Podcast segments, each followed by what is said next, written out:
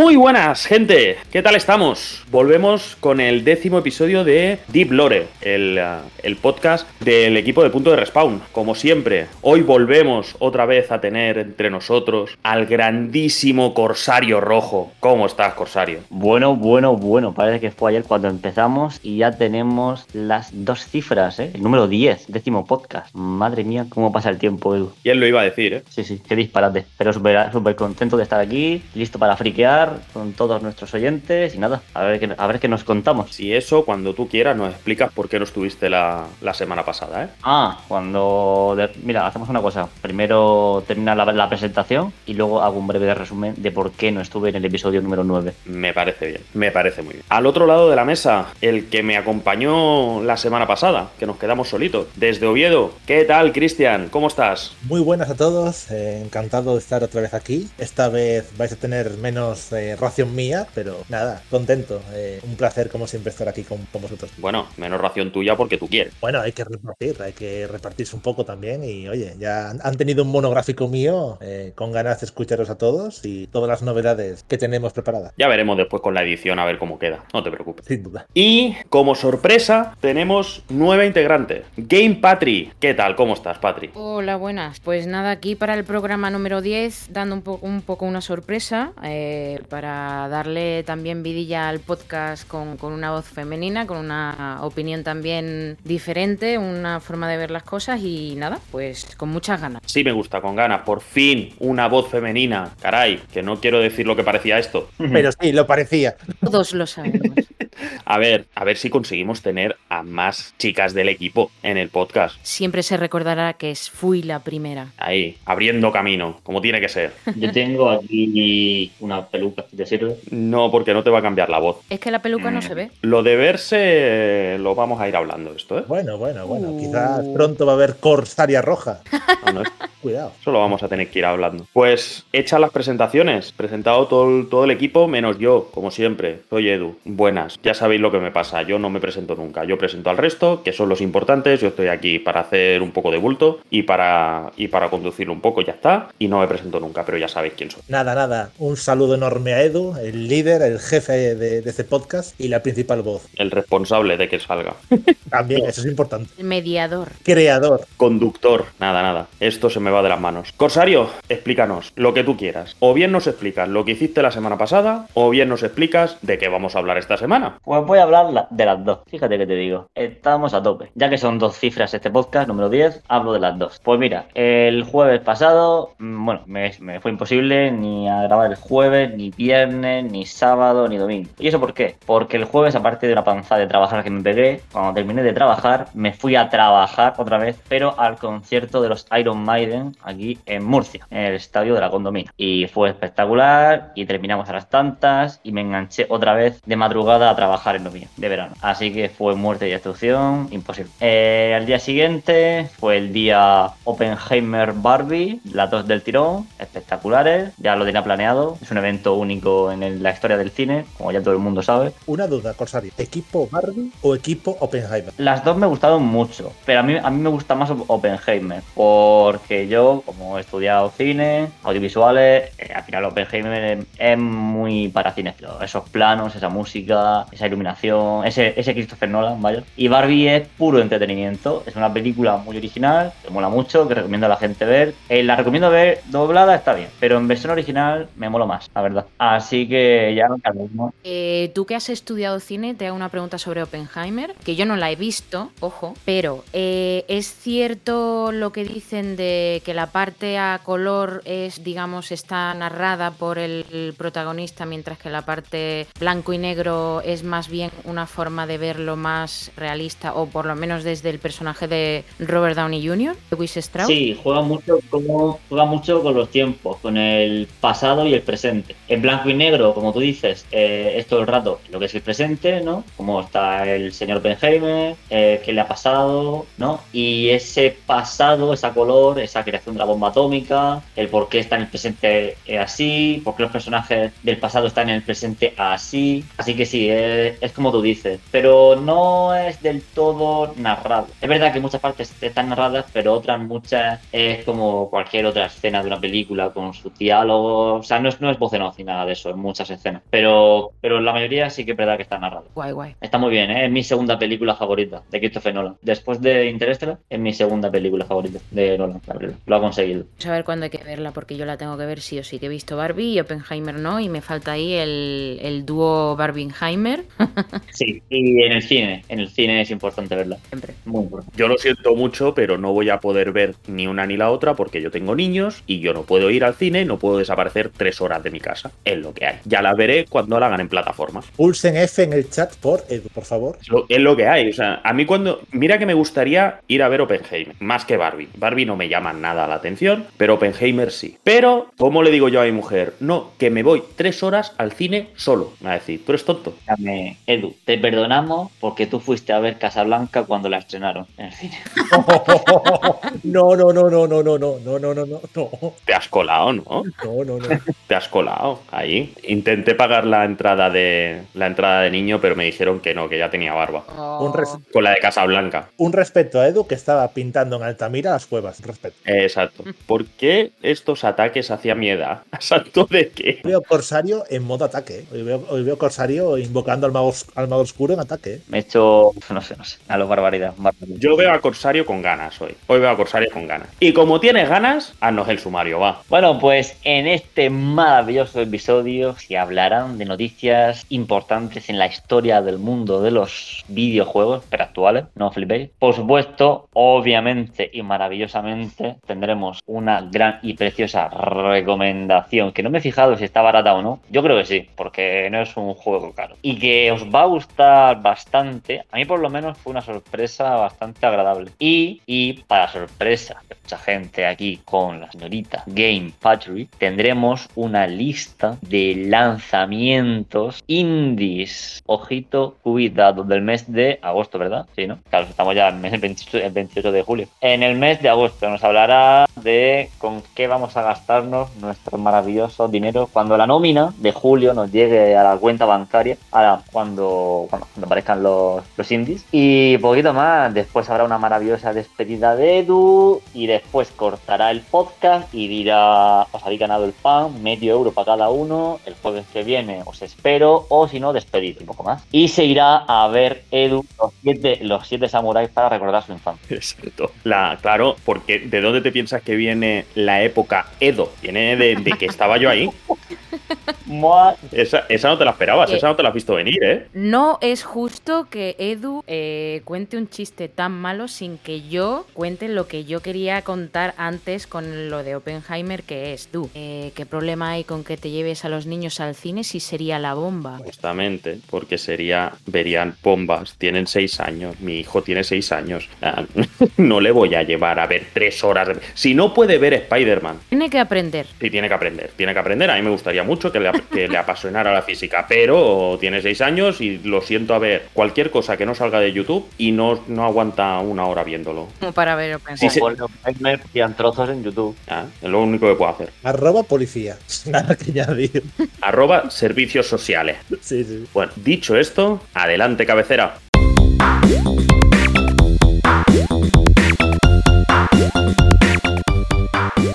Estás escuchando Deep Lore, un podcast original de Punto de Respawn.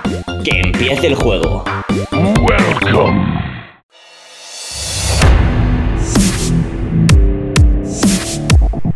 Y vamos a empezar con, con la polémica de esta semana. Mm, Ni una semana sin una polémica, ¿eh? Bueno, una de ellas, por lo que parece. Y es todo el pifostio este con Ubisoft. Que empezamos la semana con una historia que decían que Ubisoft te podían cerrar la, la cuenta de Ubisoft si llevabas más de seis meses inactivo. Porque un usuario en Twitter había sacado un mail que le habían mandado que estaba todo, que, que le iban, que le iban a cerrar la cuenta y que tenía 30 días para reactivarla, solo logueándose y tal. Salió la gente, salió la comunidad en tropel a decir que nos quitaban los juegos digitales que habíamos comprado, que esto no podía ser, que, que no tenían ningún derecho, que esto era una política anticonsumidor y demás. Y he estado mirando en la web oficial de Ubisoft cierre de cuentas activas, inactivas, perdón, de Ubisoft. Las cuentas de Ubisoft inactivas sin compras de PC o suscripciones activas vinculadas a ellas pueden cerrarse para cumplir con las leyes de protección de datos después de largos periodos de inactividad, seis meses. Siempre que no se cumpla nada de esto, no hayan compras hechas en juegos de PC, de ninguna manera, yo lo que entiendo que los regalados tampoco te los pueden quitar. Y si tienes pues una suscripción del Ubisoft Plus o cualquier cosa de estas, tampoco te lo pueden cerrar. Así que la comunidad se ha tirado, se ha tirado en masa en contra de Ubisoft y Ubisoft ha tenido que salir a dar explicaciones, lógicamente. De hecho, en la misma web pone también que eh, las cuentas, eh, sin importar dónde se haya comprado el juego, que yo entiendo con lo que tú dices de si se ha regalado o no, cuando se regala un juego también se suele considerar como una compra para esa cuenta, aunque la compra sea de un total de 0 euros. Al final es un juego que tú tienes en tu biblioteca y está activado. Entonces, si la propia web de Ubisoft te está diciendo que las cuentas vinculadas a una suscripción activa o un juego de PC activado, sin importar dónde se haya comprado, no son elegibles para su eliminación, ya ahí se descarta totalmente que te borren juegos. Sin duda, estamos ante un nuevo caso de hordas en Twitter atacando aún antes de que empresas puedan explicarse correctamente. En este caso, Ubisoft primero querer o sin querer, a mi modo de ver, sin mala fe, generó un, cisma a la comunidad y mucha gente salió a la palestra con menos que prendiéndole fuego a la compañía. Hay que tener cuidado a la hora del PR, de caso con los clientes y usuarios, pero también es verdad que los usuarios deberíamos tener más cabeza a la hora de rápidamente salir con el cuchillo a atacar a las compañías. Obviamente siempre recelando y teniendo varias fuentes de información al respecto, pero dando tiempo también a las empresas a poder comunicarse de forma fehaciente. Claro, yo creo que es importante si hay un malentendido. A ver, Ubisoft lleva una herencia cuestionable, vamos a dejarlo ahí. ¿vale? Ya ha tenido que salir el, el IFS Guillemot a, decir, a pedir perdón. Y tiene ciertas decisiones, lo que decimos, los últimos lanzamientos no han acabado de salir bien. También se ha comentado que han cancelado el, el Immortals Phoenix Rising 2, que me hizo mucha gracia porque un youtuber dijo, claro, el Immortals Phoenix Rising es el juego aquel de Ubisoft que le han tiene muchísima inspiración en el Zelda Breath of the Wild. Claro, el 2 que sería inspiración del Tears of the Kingdom, ¿no? Supongo. Pues claro, tendrá que evolucionar. También debo de admitir, tiene mucho mérito que saliese el Phoenix Immortal, Rising, teniendo en cuenta que ese juego estaba a 10 frames de, una denuncia de copyright de Nintendo. ¿Salió, salió en Switch? Un amigo mío lo, lo, tiene en Switch. Y es Ubisoft. Ubisoft y Nintendo tienen muy buen rollito. Bueno, se puede ver en el, Mario and Rabbit y demás juegos. Exacto, tiene muy buen rollito. Ubisoft le da todo, ¿eh? No, no escatima. Pero, claro, al tener esa herencia, es fácil que la comunidad piense mal de una empresa como Ubi pero pregunta las cosas. También habría que decir si las explicaciones las han dado por todo el revuelo o las hubieran dado sin el revuelo, que eso también habría que verlo. A ver, de base es eh, lógico no fiarse de las empresas y cuando hacen prácticas abusivas, que siempre que puedan van a intentarlo, muchas de ellas, eh, desconfiar y atacarlas por ello. También es verdad que en Twitter, a los dos segundos de salir lo que sea, ya hay gente prendiendo fuego todo. Al final es lo que decís vosotros de, de porque yo fui una de las que cayó en en el, en el la noticia, ¿vale? Porque yo veo, al final estás en Twitter o estás en cualquier red social, ¿vale? Eh, tantas horas al día o, X veces que ves una noticia y ni siquiera te paras a, evidentemente ver, oye, pues esto es verdad, voy a buscar información. No, tú te lo crees o a lo mejor puedes tener dudas, pero normalmente, ¿quién busca eh, información para contrastarla? Al final, pues dices, ah, vaya, pues Ubisoft me va a quitar los juegos, vaya, y ni siquiera te vas a la cuenta de Ubisoft, es que ni siquiera Entonces, mm, al final también es parte culpa de, nosotros que no, que no leemos la cosa. Dándole la razón precisamente a Christian, dándote la razón, es precisamente yo creo que la explicación que ha dado Ubisoft ha sido precisamente derivada de todo este problema que ha habido anteriormente. Y de hecho, eh, si te vas a la web oficial de Ubisoft, la información en español pone en grande y en un cuadrado que, oye, que este servicio que lo que pone aquí está a lo mejor traducido por Google y, que a lo mejor pues no esa también es muy buena. Es muy buena. Oye, oye, que no tenemos aquí, porque según parece no tienen a gente que se encargue de la localización de los juegos al castellano ni nada. No tienen a un becario que sepa inglés y castellano para poder hacer la traducción. Lo tienen que hacer a través del Google Translate. Es brutal. Siendo una compañía francesa. Bueno, siendo... bueno, vamos a ver. Bueno, a ver, canadienses barra... O sea, quiero decir... No, no, francesa, francesa, francesa. Ubisoft es francesa. Es francesa. Canadá y todo esto, pero quiero decir, jolín, es que me parece grosero. No solamente por España, también por Latinoamérica. O sea, el castellano como idioma en el mundo es importante. En serio. O sea, es importante en serio. Y es increíble que haya hoy en día mega empresas multimillonarias que tiren de traductor de Google para poner noticias y tweets y documentos en español. Es increíble. Ahora con la IA, mmm, espera, apaga y vámonos. Bueno, o sea, señores, voy a, voy a, voy a Twitter a escribir furibundamente con Ubisoft.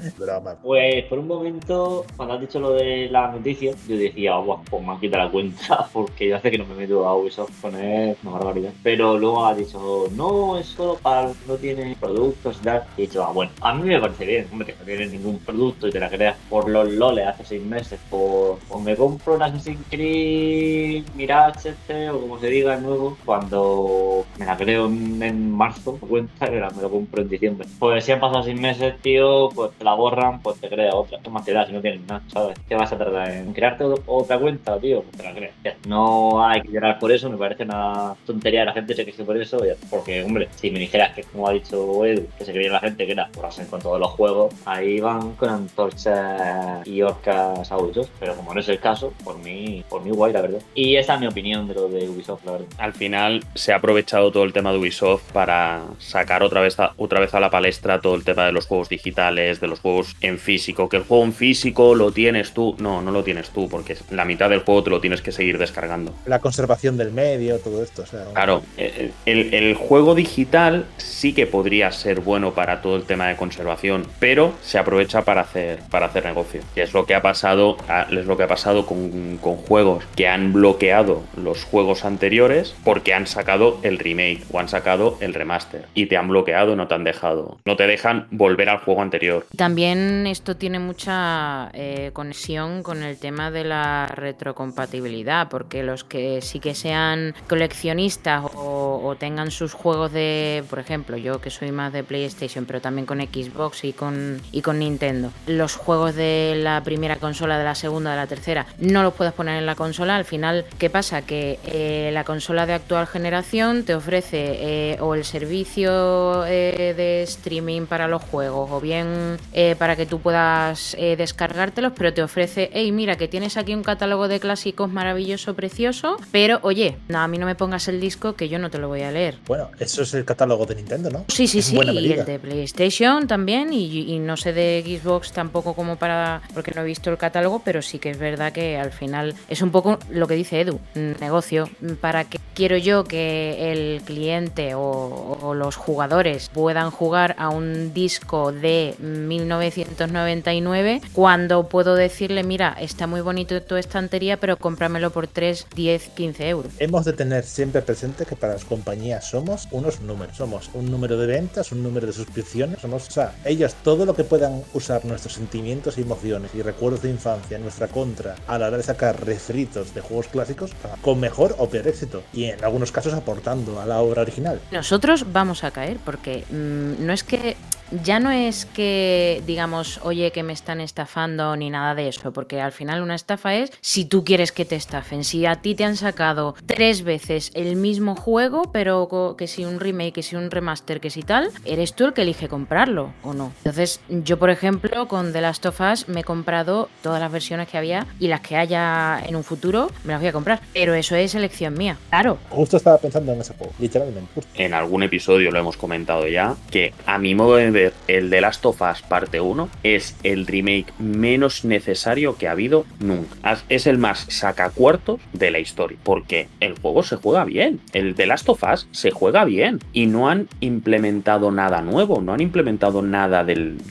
ninguna de las mejoras del The Last of Us 2, entonces no tiene ningún sentido. ¿Aún está pendiente el online de The Last of Us parte 2? No, no lo sacan, sacan es un... Ya ni eso. Sí, sí, lo sacan aparte, sacan un juego aparte. Me sobre todo... Eh los desmembramientos, los agujeros de bala, lo de que si rompe una botella con un enemigo, me refiero, un enemigo tiene una botella en la mano, le parte la botella con un disparo, se le clavan los cristales en la cara, esas cosas que estaban en el juego.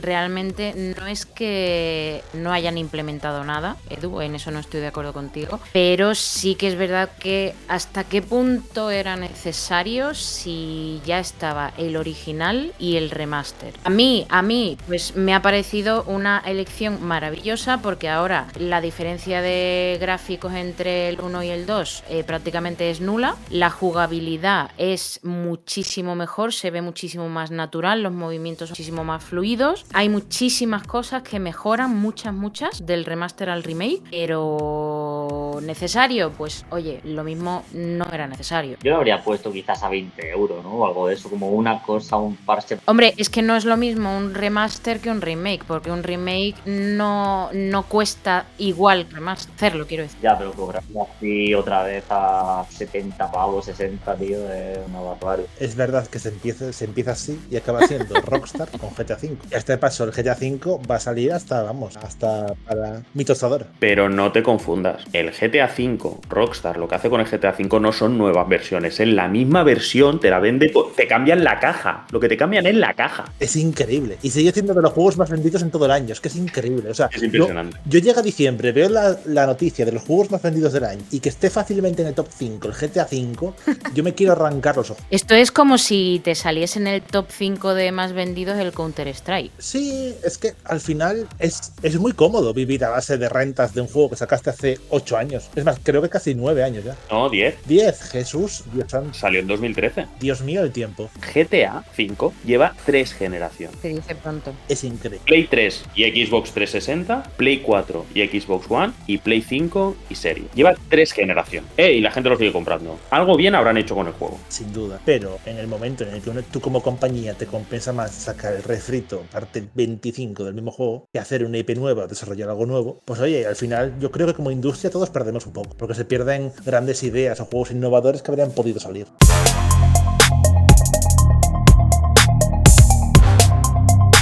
Pues ahora vamos a pasar a las, como no, a las páginas de color salmón, a las ventas. No exactamente, pero vamos a hablar de ventas de un juego que salió a finales de junio. Era esperado, pero bueno, también ha sido un poco polémico y tal, que es el Final Fantasy XVI. Que no tanto por las ventas en sí, sino por todo lo que se ha dicho. Hoy estamos un poco de la noticia es una, pero lo que se ha dicho es la verdadera noticia. ¿no? Final Fantasy XVI vendió 3 millones de unidades en su primera semana. Y la gente le ha entrado la bajona porque dicen que esto no puede ser, porque Final Fantasy VII Remake vendió 3 millones y medio en 3 días y que incluso Final Fantasy XV, que fue bastante polémico, venía del 14 que era solo online, o sea, no tenía un no estaba en un momento demasiado bueno, había vendido vendió un poquito más, vendió 5 millones de unidades en también en poco tiempo. Y ha salido al paso Square Enix a decir que no, que esto que las, las ventas de Final Fantasy XVI son, eh, ¿cómo lo ponía? Fuertes. Square Enix considera que los resultados iniciales de ventas de Final Fantasy XVI son extremadamente fuertes y seguiremos realizando una amplia serie de iniciativas para animar incluso a más gente a jugar al juego. Y he estado haciendo un poco, porque claro, la comparativa con Final Fantasy XV no tiene ningún sentido. Final Fantasy XV era multiplataforma, tienes más usuarios a los que puedes llegar. Y el otro, Final Fantasy VII Remake, sí que era exclusivo de PlayStation 4 en este caso, y he mirado más o menos el porcentaje. Una manera buena de ver cuánta gente o de, poder comparar con un número de consolas diferente en el mercado, pues es mirar a ver, ¿no? ¿Qué, porcentaje de gente ha comprado tu juego? Y resulta que Final Fantasy VII Remake, por el cálculo que he hecho, más o menos sería un 3% de la gente, o sea, de cada 100 PlayStation 4 que había en el mercado, 3 tenían el Final Fantasy VII y el Final Fantasy XVI es un 7,5. Así que tienes razón en Square Enix. Ha sido un exitazo espectacular la, salida al mercado de, Final Fantasy XVI y el giro este que han dado hacia el hack and slash. Sí, yo lo veo eh, con toda la razón, Edu. Por mucho que la gente diga, no, mira, yo lo comparo con el Final Fantasy VII. Para empezar, el Final Fantasy VII tiene una trayectoria, no va a tener un juego que pues acaba de salir. quiero decir, no, no puedes comparar que sí que es la misma saga, pero oye, que es una historia nueva, que es, no puedes compararlo con Final Fantasy VII que además es uno de los más queridos eh, y se han hecho mil versiones. Y aparte de eso, aparte de los porcentajes que, que ha dicho Edu, a mí me gustaría añadir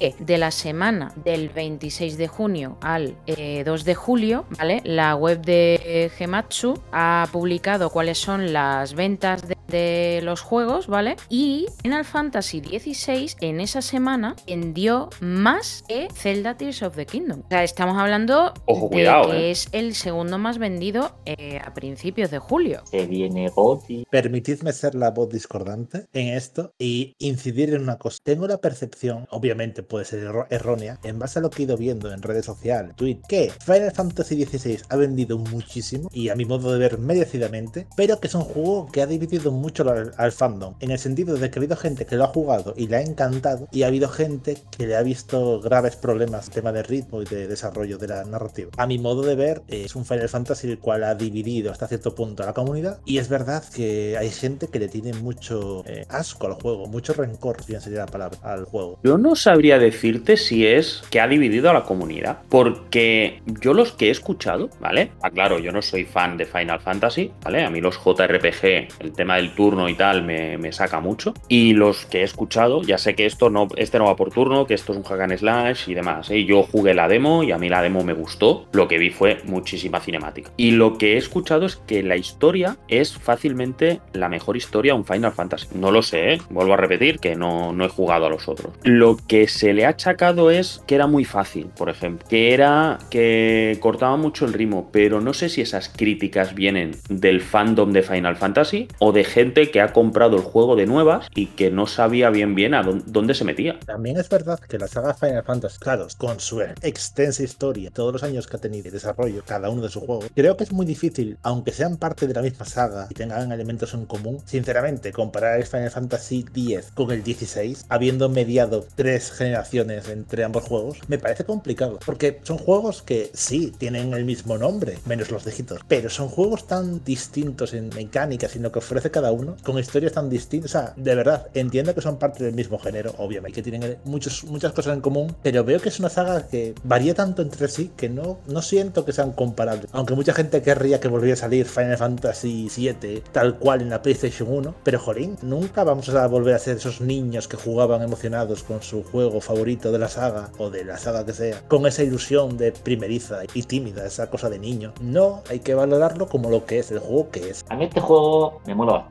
Yo lo he podido probar, pasado un colega. Eh, la historia, yo, yo no me he pasado ningún Final Fantasy, me lo quiero pasar todo. La historia la veo muy adulta. Tenemos, con perdón, voy a decir aquí en el podcast, cosas súper extremas como muertes de niños y esas cosas. Eh, cosas, esos son temas muy adultos que no se suelen ver en Final Fantasy. Y aquí se ven. Hay mucha sangre, desmembramiento, degollamiento, eh, mucho medieval. Claro, ahí en el medievo las cosas no pueden ser muy alegres, ¿vale? Y se, muestra esa dureza. Entonces, es posible que estemos ante los Final Fantasy más adultos y eso mezclado con el toque de hack and slash de uno de los desarrolladores de Devil May Cry, pues para mí hace una mezcla cojonuda, que no la haría igual con un este por turno y que en este combate es bastante acertado y como digo, con este tipo de historia, esta dureza y cruda realidad del medievo mezclada con bicharracos gigantes que destruyen cosas, me parece una apuesta, ni siquiera diría que arriesgada, ¿eh? Diría más bien acertada desde un primer momento y es un cambio que era necesario en esta porque vale que vendan juegos con 7, con X Core, porque son juegos de infancia y son remake, pero ya cuando hacían un original, con el 15, como han dicho, ya hubo polémica con el maldito coche y con muchas cosas. El 14, que era Claro, ya dices tú, joder, ¿qué hacemos, no? Pues vamos a meterle un poco de cosas adultas. Llevamos aquí ya un millón de años haciendo juegos. Ya está bien de felicidad y del poder de la amistad. Vamos a hacer algo no realista, porque es lo que es, pero que se acerque un poco más a la realidad. Voy a romper una pequeña lanza a favor de los Final Fantasy antiguos. Mi Final Fantasy favorito es el 10. La tema, el 10 consiste en la muerte. O sea, es la base de la historia del juego. Jolín, eh, claro, entiendo la evolución necesaria en la saga, entiendo que temática más adulta, más violenta, pueda gustar a mucha gente, pero también es verdad que una parte de mí no asocia eso con Final Fantasy. Obviamente es muy probable que no sea el público objetivo de este juego, mucho menos, pero es verdad que creo que también parte de la gracia de la saga Final Fantasy era el toque distinto que le daba a sus temáticas. O sea, entiendo que a mucha gente le guste la evolución y el cambio hacia el futuro de la saga, pero es verdad que también entiendo que haya gente que le guste los Final Fantasy clásicos o la temática clásica de la saga. Hombre, por supuesto, tío. Eso 100%. Es como a mí, como fiel seguidor de Fallout que soy, pues el siguiente Fallout 5 es por turno. ¿Me jode? Sí. ¿Me adaptaría? También. ¿A la gente le fliparía? Pues posiblemente mucha gente que no juega Fallout por su jugabilidad diría, coño, pues ahora que es por turno voy a jugarlo. Como pasó con el Yakuza, Laika Dragon, que era por turno. Y siempre, y nunca había sido por turno, ha sido el combate real y tal, ¿sabes? Eh, eso metió gente en la saga, sobre todo mucha, mucha gente de, Final Fantasy, al ver así ese combate, eh, Japón, tal, por turno, dijo, dijo, coño, voy a probarlo. Entonces no hay que tenerle miedo al cambio, hay que adaptarse, sobre todo después de tener 13 juegos con el mismo, bueno, más de 13 juegos con el mismo sistema, vaya. Yo por mí encantado, oye, yo en eso consiste este tipo de, de revolución, ¿no? De los videojuegos. El tema del cambio es una de las cosas con la que yo estoy de acuerdo con Corsario, que es, oye, cuando estamos hablando de una saga que tiene tantísimo tiempo, que tiene tantísimos fans, o Fallout también, que al final es una saga también súper querida, el tema del cambio nunca suele gustar de primera. Siempre está el voy a aferrarme a que lo clásico era así y no debería cambiarse, pero luego sí que es verdad que muchos cambios van para mejor. Y hay otros cambios que no funcionan bien, porque yo recuerdo eh, de la saga de Kingdom Hearts el Chain of Memories que iba por turnos. Yo personalmente no soy nada, nada fan de los eh, juegos por turno, porque me desespera. Pero sí que es verdad que luego hay, digamos, formas de hacerlo híbridas, como podría ser a lo mejor el Final Fantasy VII Remake, porque al final está jugando un juego por turnos, pero te da la sensación de que es directo el combate. En este caso rompo una lanza a favor de, para mi gusto, el mejor RPG que he jugado en mi vida, que es Persona 5 Royal. Deja de romper cosas ya, hombre. Que es un juego, es un juego que es por turnos, pero debo admitir que la, el dinamismo que tiene y el carisma que tiene es inconmensurable. Yo estoy con Patri. A mí los juegos por turno me ponen muy nervioso. A mí personalmente. No, no, no. Y que a lo mejor juego a uno y me encanta, pero no, yo no le veo. No le veo. Y, al final es una evolución. O sea, los Final Fantasy han sido juegos por turno, han sido JRPGs clásicos hasta el 13. El 14 ya hicieron el cambio online, salió y fue un fracaso absoluto, pero lo han mantenido, lo han seguido manteniendo y, y le han dado mucho apoyo y ahora está muy bien considerado Final Fantasy 14. Ya el Final Fantasy 15 ya era de acción en tiempo real y con el 7 también lo implementaron. El 7 Remake había lo de las magias y demás, pero también estaba más enfocado a la acción directa. Es normal que a lo mejor le han dado con el Final Fantasy XVI le han dado una vuelta de tuerca porque entre un combate por turnos, yo diría casi que es la antítesis, el combate por turnos y el hack and slash están en las antípodas el uno y el otro. Pero yo creo que le sienta bien y yo me jugué la demo y a mí la demo, ya digo, me gustó, me gustó esto. Es, un juego que, que me puedo plantear jugarme el Final Fantasy XVI y es una evolución buena. A mí me pareció una muy buena evolución y, y algo lógico. Lo mismo que me parece una evolución buenísima el, el Laika Dragon, el Yakuza que decías antes, Corsario. El paso de la, de la acción directa al combate por turnos, además con una justificación en el lore. Es increíble, de cada Porque el hecho de que el protagonista, o sea, el juego es por turnos porque Ichiban es fan del Dragon Quest. Y se lo imagina así tal cual. Exacto. Y él piensa que, que vive en el Dragon Quest. ¿Cómo le amo? O sea, amo al absoluto. Ichiban lo amo con toda mi alma. Eso, que la gente tiene la piel muy fina, que va buscando la crítica siempre que puede. Y no, porque tú has vendido más que yo y no ponen en contexto nada. No se pone nada en contexto mmm, para lo que les interesa y para lo que no les interesa, pues, pues entonces el contexto es lo más importante. Sí, al final estamos en un medio en el cual la gente vive en trincheras. Si compras una consola, ya estás catalogado dentro de un grupo de gente, tienes enfrente a otros, hay que pelear entre sí, hay que, hay que comparar las ventas, hay que comparar los dividendos, hay, hay que comparar todo. Es, es un suplicio a menudo. Sí, sí, mucho del hate que viene a Final Fantasy XVI es de gente que no tiene una Play porque se compró una Xbox en su momento. Y como no va a salir el juego en mi plataforma, pues tú eres malo. Sí, la guerra de consolas al final es lo que es. ¿Os pensáis que el Starfield no va a tener ceros en Metacritic y va a ser ser criticado en, en Twitter porque no han hecho no sé qué historia, eh, también lo harán, también lo harán porque la gente funciona así, funciona por odio. Es muy importante evitarse influencer y a gente que se dedica a esparcir odio según qué consolas y es importante al final eh, valorar los juegos por lo que son y sea la consola que sea. O sea, si un juego es guay, es guay. El origen es la envidia. Eh, oye, yo no me puedo comprar cinco consolas diferentes que haya en el mercado, tengo esta y este juego me mola un montón, pero como no me puedo comprar la otra consola y solo está en esa consola, pues respuesta, en lugar de decir qué juego más bueno, ojalá algún día tenga la oportunidad de jugarlo, pues me voy a lo fácil y digo, mm, vaya mierda de juego, mi consola mola más y mira qué juegos tengo yo aquí que tú no puedes jugar. Entonces la envidia es lo que mueve todo esto. Es no saber alabar lo tuyo sin criticar lo de los demás. Y a veces hay gente que lo tiene tan dentro que mm, directamente no piensan que no les gusta el juego, ni sin probarlo. No le hace, no le hace falta probarlo. El Final Fantasy XVI exclusivo de Sony, entonces es una mierda. ¿Por qué? Esto está hecho porque al final la gente se siente identificada con una marca. Y esto sucede también en el mundo de la religión, en el mundo del fútbol, en el mundo de X, ¿vale? Al final, en el mundo de X de Twitter, quiero decir. al final, al final lo que pasa es que yo mm, prefiero el color azul, me gusta mucho el color azul y todo lo que tenga que ver con el verde, pues es una mierda. No. Hay que también recordar la historia de los videojuegos en el sentido de que durante muchos años hubo competencias terribles, campañas de marketing horribles entre las, entre las consolas. Obviamente voy a la época más dura, que sería la guerra entre Sega y Nintendo, y todas las campañas de marketing brutales con insultos y con apodos nada cariñosos que había entre ambos. Al final mucha gente mantiene esa mentalidad de, que permeó en el sentido de la lucha entre las consolas y la guerra entre ellas. Claro, final me hace gracia porque ves las cuentas de Twitter de los CEOs y de la gente importante de PlayStation, de Xbox o de Nintendo, y muchas veces, muy a menudo, están entre ellos de compadreo o comentando sus partidas de otra consola o lo que sea. Es increíble. O sea, es más la guerra entre nosotros que realmente a menudo muchos de ellos. Porque al final es gente que durante el año en diferentes eventos, convenciones y reuniones del sector se acaban viendo y acaban teniendo al final lazos y vínculos. y contratos de 10 años. También. Es que, es que al final es eso. Al final, les gusta o no, viven en el mismo mundo y no, por mucho que se esfuerce PlayStation, Xbox, Xbox o Nintendo en actuar como si ninguna de ellas, eh, ¿sabes? Como si ellas fuesen las únicas, realmente lo único que es objetivo es que el PC es mejor. Voy a romper una lanza a favor del. Pero, no tienes Bloodborne. Se acabó. Bloodborne PC, primero en punto de respawn. Como no te conformes con el Lies of P, va a tener que ser mi Bloodborne PC.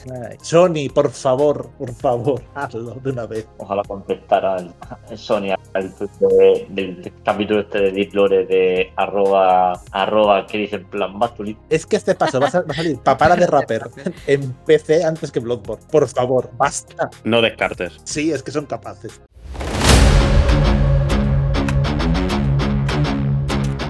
Pues de un juego que salió a finales de junio a uno que va a salir a finales de agosto. Eh, después ya lo decimos el día, por un tema. Ya empiezan a ver las previews de Armored Core 6, que no sé a vosotros qué os parece, pero yo con... a mí no me llamaba nada, pero conforme ha ido pasando el tiempo, me he ido engorilando. Y más viendo el gameplay este, las previews y demás. Por un lado se ha visto que la personalización, esto ya se sabía, va a ser bestial, bestial. Por ejemplo, tienes dos armas por brazo. Entre y misión puedes comprar piezas, las puedes vender y, recuperar todo el dinero que te has gastado, que eso también lo hacen para potenciar que tú vayas probando builds diferentes y demás, porque además cada arma y cada pieza va a tener efectos muy diferenciados. Las que son más rápidas tienen menos peso, las que tienen más peso y puedes ser más tanque van a ser obviamente más pesadas y van a evitar que te muevas con tanta ligereza. Y lo que sí que he visto es que en todas las previews, o en la mayoría de las previews, comparan a Armored Core con Sekiro por la barra de postura. O sea, hay que acumular ataques hasta que se, se llena un medidor y cuando se llena ese medidor se aturde y tienes que atacar con todo para provocarle un daño mayor. A mí la comparación con Sekiro me rechina bastante. El juego me parece un juegazo, me parece una locura, pero esta comparación de decir como tiene barra de postura es como el Sekiro, pues no sé yo qué decir. ¿Cómo lo veis? ¿Tenéis ganas vosotros del nuevo juego de de, From Software o no. El día que deje de tener ganas de un juego de From Software, ese día habré muerto. Y ya está. Eh, a ver, creo que Miyazaki sería capaz de hacer un juego de cocina, el cual me parecería interesante. O sea, es una cosa increíble. No sé muy bien cómo lo hace. A mí el género mecha ni me interesa en anime ni en videojuegos. Es más, solo me moló, a ver, Evangelion o Pacific Ring o alguna propuesta por el estilo. Pero es increíble como un, un trailer, bueno, una preview de un juego, objetivamente no debería decirme nada. Me parece realmente atractiva. No sé cómo lo hace, no lo entiendo. Eh, no sé qué es, pero lo consigue. A ver, eh, el Armored Core, yo por ejemplo me he pasado el de equipo 360, que era. Joder, ¿cómo se llamaba el nombre? Creo que era Armored Core. Uf, V no sé qué. Bueno, uno, el único que hay para 360, vaya. Es un juego. El de 360 es un juego muy.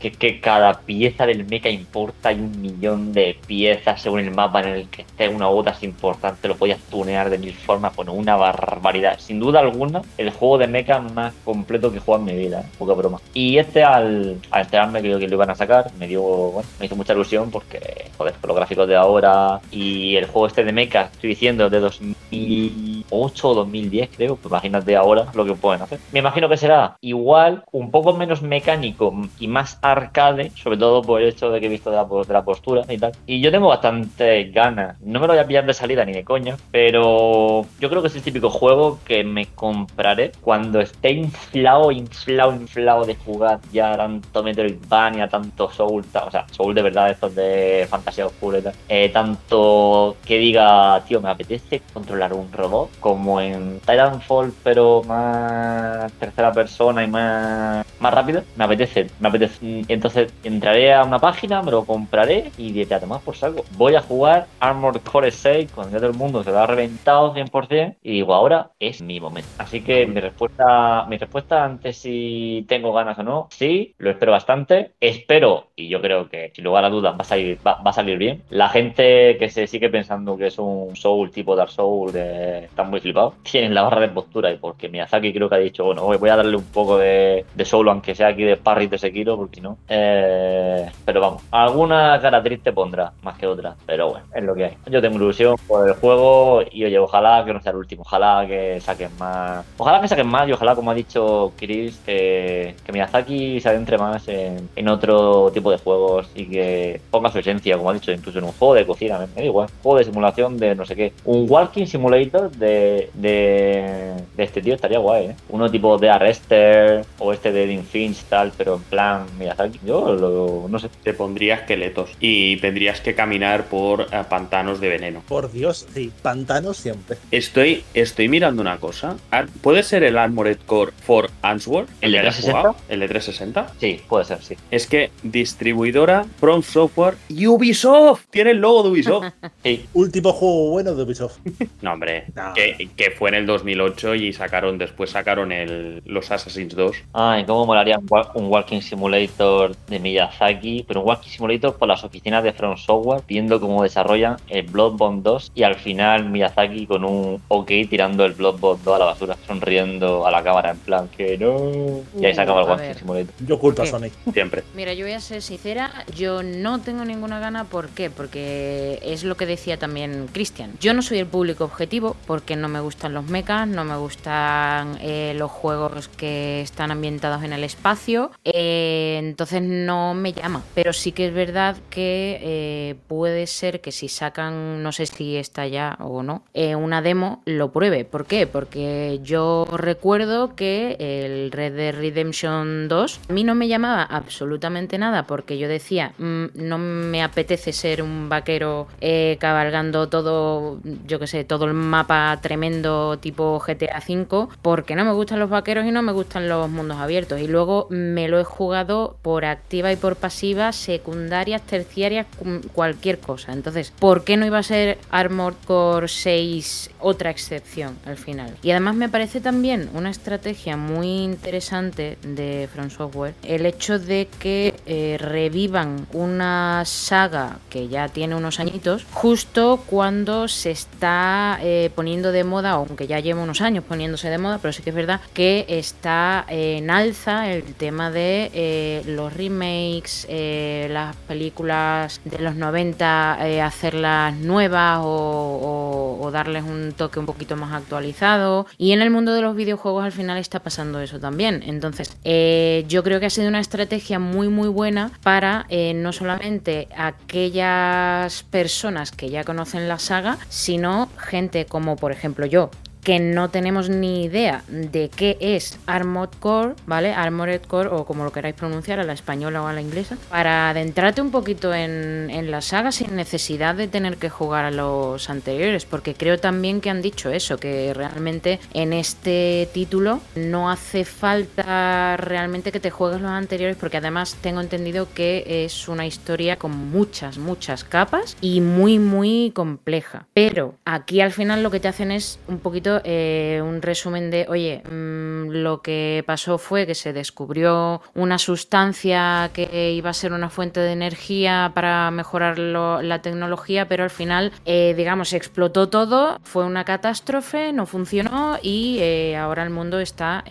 pues hecho un desastre. Y ahora yo voy a tener el papel de alguien que se infiltra entre las corporativas y las facciones que hay luchando por esta sustancia que ha vuelto a surgir en el planeta y ahí tenemos las luchas entre 60 y ahí tenemos el poder personalizar todas las armas y la armadura en sí y me gusta, me gusta eso de, oye, vamos a darle aquí energía y poder a una saga que estaba un poquito olvidada. Y al final yo creo que las comparaciones estas que se están haciendo con Dark Souls, porque hay vídeos que te ponen es un Dark Souls y después ves el vídeo y te dicen no tiene nada que ver con Dark Souls. O bueno, cualquier obra que hayan hecho últimamente desde Demon Souls para acá. Y yo creo que también eso han intentado distanciarse de ese tipo de juego. Porque ya con Dark Souls 3 había gente que estaba empezando, se estaba empezando a cansar de la fórmula Dark Souls. Con Elden Ring si le han dado una, una vuelta de tuerca, pero la gente pues está diciendo, ostras, es que siempre lo mismo y ahora te están sacando un juego de mechas. Que vienes de no ser nadie en los juegos de From a ser un, un robot poderoso dentro de lo que hay. Entonces es, otra movida. En este sentido, yo creo que también es una, un soplo de aire fresco, aunque sea una, una saga antigua. Es un soplo de aire fresco también para el estudio, para seguir haciendo cosas y demostrar que pueden, pueden hacer cosas fuera de lo que es la, saga Souls o, el universo Souls. A mí me parece genial, ya te digo. Yo empezaba que a mí tema de mechas no, no me llaman, pero ha sido ir viendo las previews, ir viendo vídeos y demás, y cada vez ir engorilando un poquito. No lo descarto. Yo para finales de agosto, mm, si no hay nada más, como está bastante lejos de octubre, si esto saliera a finales de septiembre, ya te digo yo que no, porque tengo todo octubre. Pero finales de agosto no, no es descartable. También es verdad que mi Hidetaka Miyazaki, según ha ido sacando cada juego dentro de From Software, ha ido ascendiendo en el organigrama de la empresa. O sea, hablamos de una persona que a día de hoy, en lo que es la industria japonesa de videojuegos, realmente es alguien muy valorado e importante. Tiene bastante influencia influencia. Y yo creo que este hombre mañana se levanta por la mañana y a hacer un juego de un Walking Simulator en homenaje a Corsa. Pero la escena de que está guapo en el espejo no se puede saltar, ¿eh? Sí, sí, claro. no, pero que el resto sea un mecha. Lore. Un podcast original de Punto de Respawn.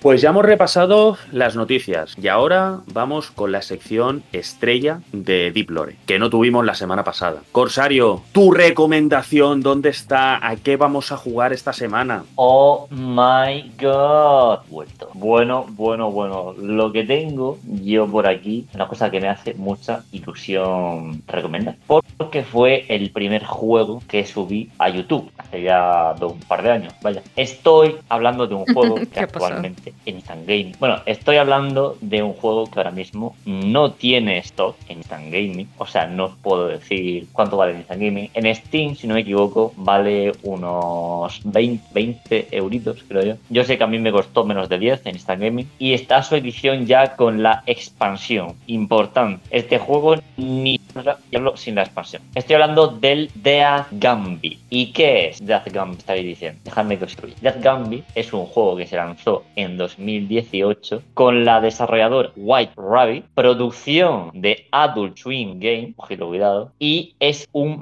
Metroidvania. Un Metroidvania que bebe mucho y ha sido muy influenciado y se nota por Dark Souls y Shadow of the Colossus. Ojito cuidado, sí. Es en dos, sí, es en dos dimensiones, estilo pixel art, pero no pixel art tipo Broforce, sino pixel art, un poquito de pixel art. Pero está que flipa y os juro que es que es un Dark Soul en 2D. Pero os lo juro, vamos, por lo que más creáis que es un Dark Soul en 2D, en estado puro, vamos, pero con los personajes, con el santuario en las de fuego, con, con las diferentes zonas que, va, que puedes ir desbloqueando, que te pueden meter si quieres, aunque tiene mucha dificultad, que luego tienes que volver a los mismos caminos de antes porque tienes nuevos poderes por el que puedes pasar por puertas que antes no podías. Una locura de juego. O sea, yo me, lo pasé, como digo, hace dos años en YouTube. Luego sacaron su expansión, me la pillé y me la he pasado hace poquito, que aumenta bastante el juego porque yo tenía 7 horas jugadas solo en Death Gambit y ahora tengo casi, casi 30 horas porque te va metiendo cosillas por, a lo largo de, todo el juego. Inclusive después del final podrías seguir jugando,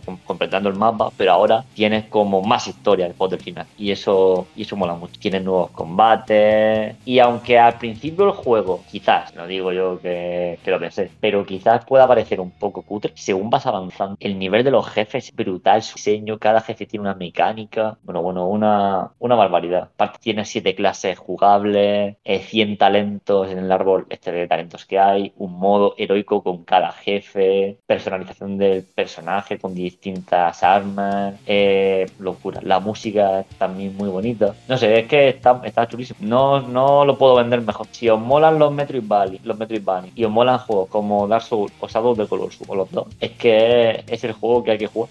Eh, una pregunta, porque es que has vendido el juego súper bien con el tema de mecánicas y demás, eh, banda sonora, pero ¿de qué va el juego? O sea, ¿cuál es su historia? Pues la historia es muy sencilla. Básicamente eres, no sé si eres un comandante o un soldado, pero bueno, vas a, eres un ejército, estás en un ejército, vas a por un enemigo, el enemigo literalmente os revienta en trocitos y a ti se te revive. A lo, a lo Dark Soul y cada vez que muere pues eres como un no muerto, o sea, revives en último punto de guardado. En este, en vez de hogueras son estatuas de la, de la muerte donde descansas y también al descansar los enemigos pues reviven otra vez y, y la historia es que tienes que encontrar a tu madre, literalmente tu madre, madre tu madre desapareció que es por eso que fuiste con este ejército para, para ver si la encontrabas porque daba la casualidad de que la batalla era donde fue tu madre, que tu madre fue también una comandante de un ejército, y buscas a tu madre. Y tienes como ayudante, entre muchas comillas, entre muchas comillas, porque solo la que te revive y la que te da algún consejo que otro, a la propia muerte, que es así con forma de cuervo, gigante, muy chulo. Y eres de eso trata. Y según vas avanzando, vas encontrando personajes que te dicen cosas, la trama se complica. La trama es muy sencilla, pero es que el juego está brutal, muy, muy chulo. Yo de verdad lo recomiendo encarecidamente. ¿eh? Tiene combates bastante, bastante wow y como digo, cada combate tiene su mecánica. Y son. El juego base normal son como unos 20 jefes. Y ya el DLC le, mete como 5 o 6 jefes más. O sea, está bastante guay. Eh, estoy en la página de Steam del Death's Gambit. Sí, que la edición con el DLC es el Afterlife. Death Gambit Afterlife. Que son 20 euros. O con la Deluxe Edition, que es con el Ashes of Vados 26,58, que será el, el DLC. Y en Steam, debajo, te pone siempre más de la desarrolladora, de Serenity Forge, y productos similares. Y en la primera página de productos similares sale Hollow Knight, Dark Souls 3 y Dead Cell. Después te sale el Dark Souls Remaster, el eh, Jedi Survivors y demás, ¿no? Pero que ya en la primera, como productos similares, tengas Hollow Knight, Dark Souls 3 y Dead Cells, tiene que decir algún favor del jueguito. Pues sí.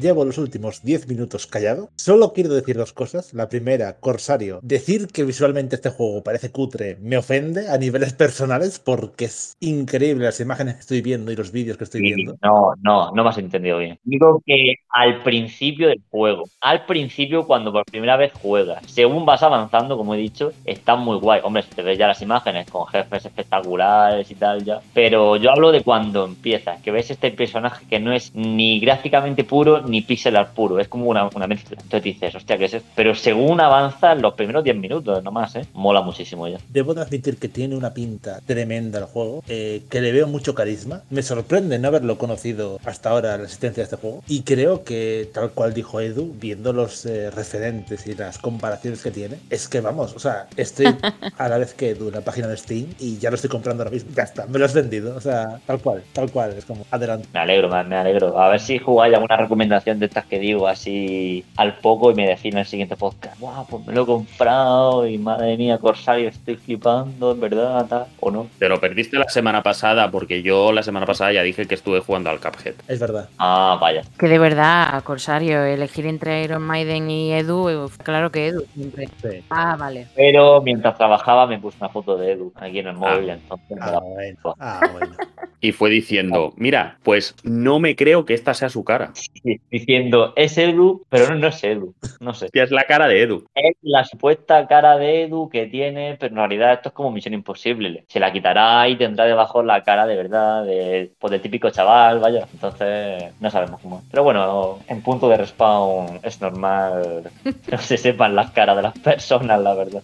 Corsario, para, para acabar de hacer ya el cierre, en Instant Gaming no, pero en Eneva sí que está. Death, Death's Gambit, PC, clave de Steam para Europa, 9,80. Con el DLC in- incluido. No, con el DLC no. Mm. Es solo el juego en principio. Es la versión. No, Death, Death Gambit. Sí, es que yo aviso, si os compráis el DLC después del juego y empezáis el juego antes del DLC, os borra la partida. No jodas. El DLC, incluyendo segunda la principal desde el principio, si tú te compras el DLC después de haber empezado ya el juego, hay un fallo en la Matrix. Tienes que empezar de nuevo, sí o sí.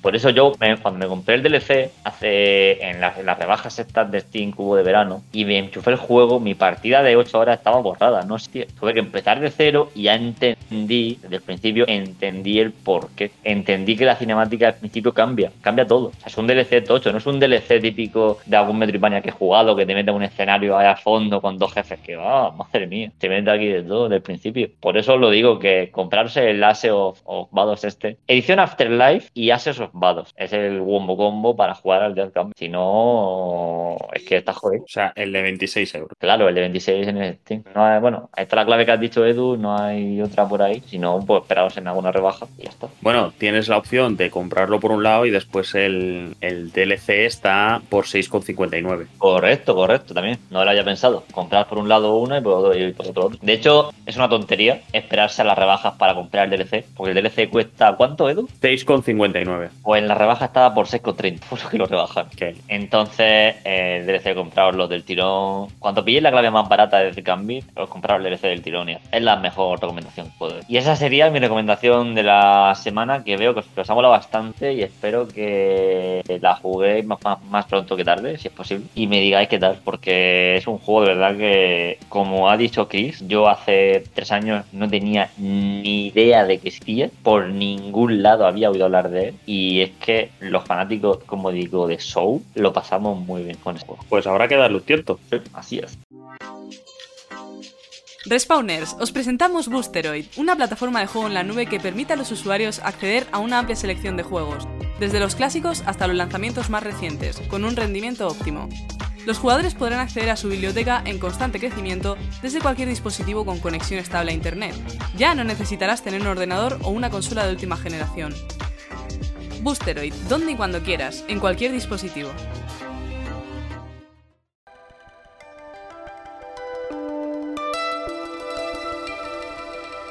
Tremenda recomendación, Corsario, como siempre, como siempre. Al final la hemos sacado por menos de 10 euros, ¿eh? Que eso es el top. Y si por alguna casualidad no queréis jugar esta semana a la recomendación o este mes a la recomendación de Corsario, porque habrá gente, no sé, que decida no jugar a esto, yo no lo acabo de entender, pero bueno, es lo que hay. Hemos traído también a, a Patri, que nos va a traer los lanzamientos de este mes. Pero vamos a centrarnos un poquito, como estamos, digamos, ya prácticamente en agosto, mañana mismo, pues pues realmente vamos a hacer un poco un resumen de los lanzamientos más importantes, sobre todo los de AAA y alguno que otro que está ahí, ahí entre lo AAA, lo indie, que ahí hay un limbo que bueno, que ya, que ya veremos. El primero del que os voy a hablar es, eh, lo voy a hacer de manera cronológica, ¿vale? Para que vayáis preparando el monedero y eh, tengáis también un poquito de preferencia o de, eh, bueno, pues si sale este al principio, pues venga, me, espero al otro porque me gusta más. Pues vamos a hacer un poquito cronológicamente cuál sale primero, ¿no? Una pregunta, Patri. ¿Va a ser esta la única semana que vamos a tocar los lanzamientos? Porque si tenemos que hacer tantos lanzamientos, a lo mejor hacerlos por semana, ¿no? La semana que viene ya tocamos los lanzamientos de la semana que viene. Claro, a ver, yo los indie siempre voy a soltar alguna cosilla. O sea, me deje Edu o no me deje, yo siempre voy a soltar algún indie por ahí, salvaje, y porque a mí los indies me apasionan, entonces pues ahí, ahí caerá algo. Perfecto, pues hoy vamos a hablar de los importantes de este mes, como a principio de mes siempre haremos, si te parece bien, los lanzamientos importantes de ese mes, y si coincide que esa primera semana del mes hay lanzamientos importantes indies, los tocaremos también, y si no, pues ya a partir de la segunda semana, ya cada semana iremos tocando los indies. Me parece perfecto. Mira, pues eh, lo primero, primero, primero que va a aparecer en nuestras, eh, bueno, nuestros PCs, mejor dicho, o consolas, ¿vale? Porque es multiplataforma, a excepción de Switch, es el día 3 de agosto, es decir, en nada, esta misma semana, Baldur's Gate 3, ¿vale? De eh, los creadores de Divinity, han de vuelta la eh, saga de Baldur's Gate, ¿vale? Que es, para el que no lo sepa, pues un juego de rol que está, que bebe y está hecho prácticamente de las bases de Dungeons and Dragons, ¿vale? Y bueno, pues lo que tenemos aquí es entre manos uno de los mejores lanzamientos, casi, casi diría yo el mejor lanzamiento de agosto de 2023, ¿vale? Porque es un juego súper ambicioso con muchísimos, muchísimos finales, ¿vale? Porque han llegado a decir, yo no sé si esto es verdad, pero han llegado a decir que podría tener como 17.000 finales y digo, bueno, bueno, esto es, ya no vas a tener vidas suficientes para ver los, los finales. Pero bueno, independientemente de lo que se hable, eh, sí que es verdad que Baldur's Gate 3 va a tener más de 170 horas de cinemáticas, 7 protagonistas, un montón de diálogos y se va a situar la trama unos 120 años después de la segunda entrega, ¿vale? Porque también es verdad que la segunda entrega hace ya tiempo que salió. Entonces aquí va a haber un salto bastante importante en cuanto a gráficos, mecánicas, etcétera. Va, a seguir siendo fiel a lo que es la saga, pero eh, va a haber un salto bastante interesante. Estamos hablando de un juego que te lo saltas en un fin de semana, ¿no? Porque 170 horas de cinemáticas y de juego, ¿cuánto va a ser? Es una locura. Claro, es una locura, pero es que este juego está hecho precisamente para eso, porque al final es un juego donde tú, por lo menos eh, desde mi punto de vista, Baldur's Gate 3 es un juego, o la saga en realidad, es un juego que no es para jugarlo, sino para vivirlo, porque es un juego que mm, tú no coges y dices, me voy a pasar el Baldur's Gate 3 y después voy a, yo qué sé, voy a comprarme el Spider-Man 2 y me lo voy a pasar. No, Baldur's Gate es un juego que dices tú, oye, voy a jugarlo durante todos estos meses y ya los demás los iré pasando, pero Baldur's Gate va a estar ahí durante X, que no se sabe cuánto tiempo, pero va a estar ahí. Podríamos decir que es el juego de rol por antonomasia, es el juego de rol, lo mismo que Dragon Quest es el JRPG o Resident es el Survival, el Baldur's Gate es el juego de rol por antonomasia. Efectivamente, y de hecho, ya un poquito dando información básica, pero no, no vamos a ahondar demasiado por no hacer spoiler, pero sí que es verdad que te puedes jugar el juego sin haber jugado los anteriores también, ¿vale? De clases estará el bárbaro, estará el bardo, el clérigo, el druida, el guerrero, el paladín, el explorador, el pícaro, el brujo, el mago y el hechicero. O sea, hay para elegir. Y luego ya las razas. Tenemos nueve razas jugables, ¿vale? Que está el elfo, el tiefling, que son estos eh, los que tienen cuernecitos, que a mí me encantan. El drow, el humano, en fin, enano, semielfo. Muchísimo, muchísimo donde elegir, donde personalizar el personaje personaje, donde mejorar las eh, habilidades que tiene cada, cada eh, clase. En fin, interminable, interminable, pero seguro, seguro que va a estar súper, súper bien. A quedarte a vivir. A quedarte a vivir, sí. Un Sims, pero con Dungeons and Dragons.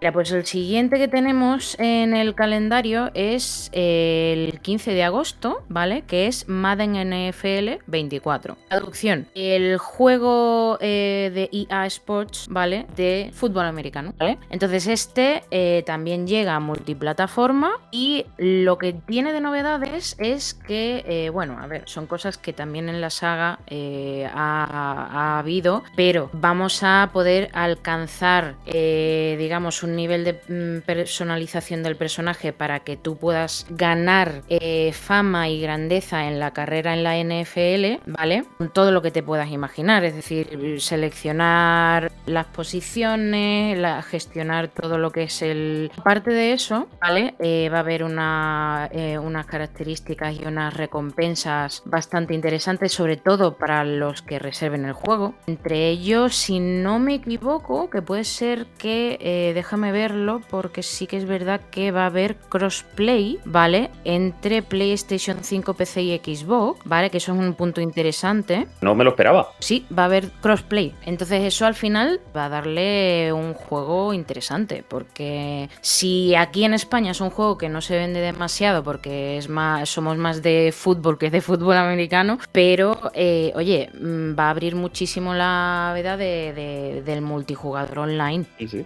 Y es posible incluso que con el Game Pass también que tienes, con el Ultimate tienes el EA Play, la suscripción de EA, tienes los, las 10 horas de, de juego y demás, y va a haber gente que lo puede probar. No, y aparte, eh, también se me ha olvidado comentar que en este caso, aunque ya los juegos que van saliendo normalmente no se hace esta aclaración porque ya se, está dando por hecho que tú tienes la consola de última generación, pero por si acaso aquí hay una cosa llamada que es doble versión, por lo menos lo llaman así aquí, que es básicamente que puedes mejorar la versión de PlayStation 4 o Xbox One a la, versión de la nueva generación, sin coste adicional, eso es. Sí, o lo que sería el Smart Delivery en Xbox se llamó Smart Delivery porque son mucho de ponerle nombres. Aquí le han llamado doble versión, o sea que aquí cada uno le pone un nombre que quiere, pero la cuestión es que tú puedes, si te lo compras en PlayStation 4 y, te compras una 5, no hace falta pagar. Xbox One y te compras una Series S, Series X, no hace falta pagar.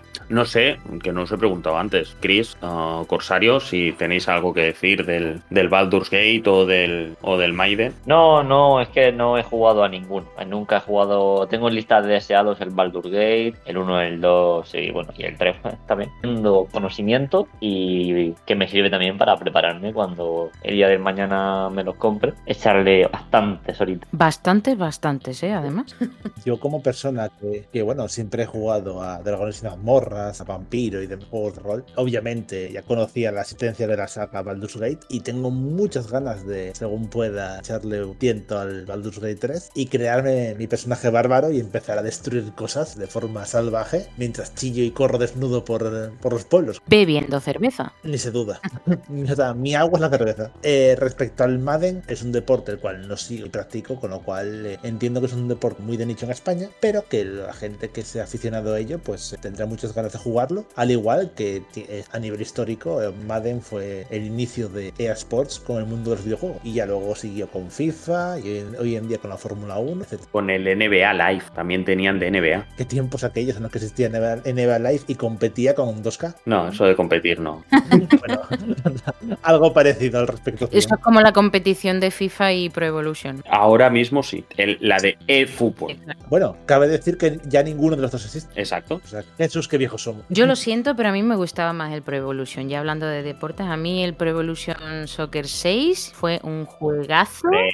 Es que, es que tú también has ido a hablar del Pro 6. Anda que ni Pro. Es, que, claro, no me gustan los 23 FIFA, pero es que el Pro 6. Eh, estamos hablando de un juego de PlayStation 2 que a día de hoy tiene actualización de esta temporada de fútbol. ¿Cómo? O sea, aún hay gente, aún hay foros en internet en los que hay gente que actualiza los equipos y jugadores a la temporada actual y no es broma. Que es la hostia ese juego. O sea, es que te podías crear a tu personaje, podías crearte un monstruo abominable que podría reventar el estómago con un patadón a cualquier jugador. Y el tema de los mods y el tema de los partidos de pingüinos contra dinosaurios y. Es que no, no me gusta. Es que los Final Fantasy no sé, pero es que el 7 me encanta. o el 10 también, el Final Fantasy 10 era. Por Dios, Final Fantasy 10. Sí, pero la verdad es que eso, el Baldur's Gate, juego que según baje de precio pienso jugar. Y el Madden, pues eh, ahora mismo no es juego que me llame, pero bueno, ¿sabes? Igual algún día llego aquí y os digo, bueno, pues mi recomendación es el Madden. Y ya está. Pues mira, el siguiente que tenemos, aquí es donde entro en la. Porque los otros dos eran AAA, ¿vale? Sin ninguna duda. Pero aquí entramos ya un poquito en el limbo, en el. No se sabe. No se sabría decir si lo podemos encajar en AAA, bueno, más bien AAA, no, mentira, indie o tirando más a un poquito, pues, eh. ¿Por qué? Porque, pues, por la farmacia que tienen, por el nivel presupuesto que tienen los juegos, ¿vale? Entonces, el primero de ellos, del que os voy a hablar, es eh, que además salió hace poco anunciado en, en, el Summer Game Fest, Immortals of Aveum, el 22 de agosto. ¿Qué es Immortals of Aveum? Pues básicamente lo voy a explicar como lo explicaría yo a un amigo, que es, yo siempre he querido ser Doctor Strange en un juego. Pues aquí vas. ¿Por qué? Porque esto es un shooter, pero no es un shooter con armas, es un shooter con tres diferentes tipos de magia. Entonces, realmente algunas de las magias, algunos de los dibujos que hace el personaje, que es en primera persona, por cierto, de la magia, recuerda mucho a Doctor Strange. Yo lo siento, pero es verdad. O sea, esto es un hecho. eh, no, no, no, ni lo siento. sorry, not sorry. Pero la cuestión es que eh, va a ser un juego con una cinematografía muy eh, interesante, es decir, muy cuidada. Una historia también que va a dar que hablar, porque va a ser al final una mezcla en, ¿cómo te diría yo? A lo mejor El Señor de los Anillos y Doctor Strange, por así decirlo. Es decir, lo que sería la narrativa del Señor de los Anillos y la magia de Doctor Strange. Tiene muy, muy, muy, muy claro que va a, ser un juego de los que suele pasar desapercibido al inicio porque es una nueva IP. Yo creo que va a tener éxito. No sé qué opináis vosotros, pero yo creo que va a tener éxito. Y luego, en cuanto a la jugabilidad, realmente, pues eso, tenemos magia de diferentes elementos, de tres colores diferentes, hay que encadenarlas, eh, vamos a tener más de 20 hechizos diferentes por los que elegir. Y bueno, pues eh, se puede reservar ya, por cierto. Está en multiplataforma, es decir, PlayStation 5, eh, iba a decir PlayStation 6, ojo, cuidado, las ganas, ¿vale? Espérate, espérate, espérate que todavía tienen que sacar la Slim, la, la, Pro. No, bueno, y la Project G, ¿cómo era? Pro, Project Q. Q. Eso, me he inventado la letra. De... Eso no es una consola, eso es un... Eso es un intento. Eso es un añadido. Sí, sí. Y nada, pues eso. Mm, básicamente, resumiendo un poquito, pues es un juego de shooter mágico y va a utilizar mecánicas de sigilo, eh, dominar magia, tener un arsenal de equipo y con árboles de habilidades bastante grandes. Eh, y bueno, pues poquito más. ¿Os llama el shooter de magias? A mí sí, me gusta la magia y los shooters, ¿por qué no todo junto? Efectivamente. Sí, es una mezcla que la verdad es que no ha sido tan explotada en el mundo de los videojuegos, es interesante, ¿verdad? Como si en Harry Potter te, te vuelves crazy, ¿no? Y empieza. ¿no? Sí, yo creo que es lo que le faltaba al, al Hogwarts Legacy, que estaba muy vacía eh, lo que es la, la, escuela de magia. Eh, Hogwarts estaba súper vacía en el Hogwarts Legacy y se echaba de menos, eh, como en los juegos que había en PlayStation 1, eh, que podías atacar a los estudiantes. Pues esto yo creo que va a ser un poquito para poder desahogarnos de esa falta del Hogwarts Legacy en cuanto a tema de usar la magia. Entonces va a ser un juego de primera, en primera persona. Eh, realmente son los creadores de, eh, bueno, creadores de Dead Space y Call of Duty. O sea que realmente estamos hablando de un juego que, pues ya os digo, no es del todo indie porque viene de un origen bastante fuerte. Y luego, ¿de qué se trata? Pues básicamente somos Jack, nos unimos a una orden de élite de magos, ¿vale? De combate, ojo, no somos magos de coger un libro y decir, venga, abracadabra, sino oye, que nosotros estamos ahí peleando y lo que queremos hacer es salvar un mundo que está a punto de colapsar. Pero claro, siempre va a haber aquí un malo que nos va para los pies. Y ese malo, si no recuerdo mal, tiene la voz de Jason Isaac. Mm-hmm. No estoy segura porque lo mismo estoy confundiéndolo con el malo de Baldur's Gate. Puede ser que sea el, mal- el malo de Baldur's Gate. Sí, eso, eso me suena a mí. más. ¿Verdad? Vale. Sí, el, el antagonista, el antagonista de Baldur's Gate sí que era el Jason Isaacs. Vale, efectivamente, vale, pues eso se nos ha olvidado decirlo, pero Jason Isaacs es el malo de Baldur's Gate. La voz. No la voz. ¿Te imaginas ahí Jason Isaacs en el juego directamente haciendo de él? No, jugando en remoto en otro lado, puteándote al, puteando al jugador. Eso estaría bastante Estaría bien. muy bien. Yo creo que a este juego se le podría cambiar el nombre y llamarlo Draco Malfoy Simulator. Draco ¿no? Malfoy ¿Sabes? Simulator.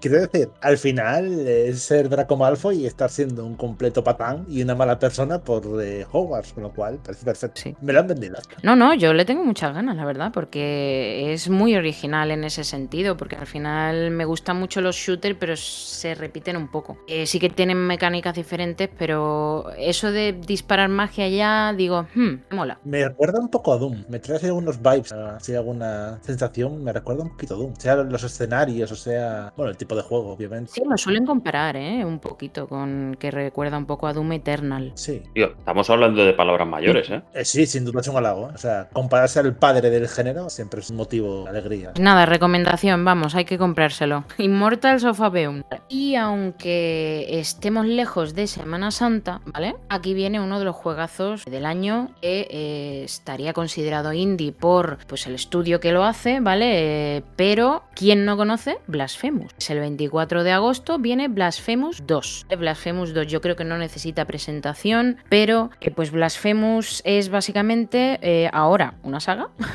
que lo que pretende con este segundo juego es expandir un poquito pues el juego de plataformas y combates de hack and slash que dicen sus creadores como va un poquito del tema de la Semana Santa está ambientado de hecho eh, en mi cultura, ¿vale? Porque yo vengo de Sevilla y aunque yo siempre he considerado que soy una persona que una sevillana que no es sevillana, porque no me gusta ni la Semana Santa, ni los toros, ni nada de tema de Sevilla, solo me gusta Sevilla. Pues esto es Sevilla puro y duro, pero convertido un poquito en hack and slash que de mal rollo, ¿vale? Entonces, según sus creadores dice que esta segunda parte va a ser la respuesta a nuestras plegarias. Ojo, ¿vale? Van a tener unos controles más ágiles, eh, los controles tendrán mayor precisión, se nos plantea también, digamos, lo que sería la narrativa, continuaría la expansión que hubo en el primero de Wounds of Eventide y eh, no voy a decir mucho, pero habrá que elegir un arma en esta segunda parte, habrá que elegir un arma para impartir la justicia divina